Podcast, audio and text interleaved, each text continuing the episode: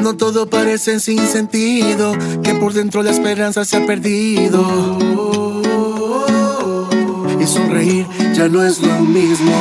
Una voz que representa a nuestro pueblo, sin permiso cambia las reglas del juego.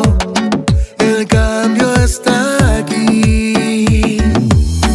Es tiempo de recuperar nuestro legado e identidad. Viva el trabajo Sin miedo. La esperanza regresa sin miedo. Porque somos un pueblo sincero. Vamos a crear nuestros sueños.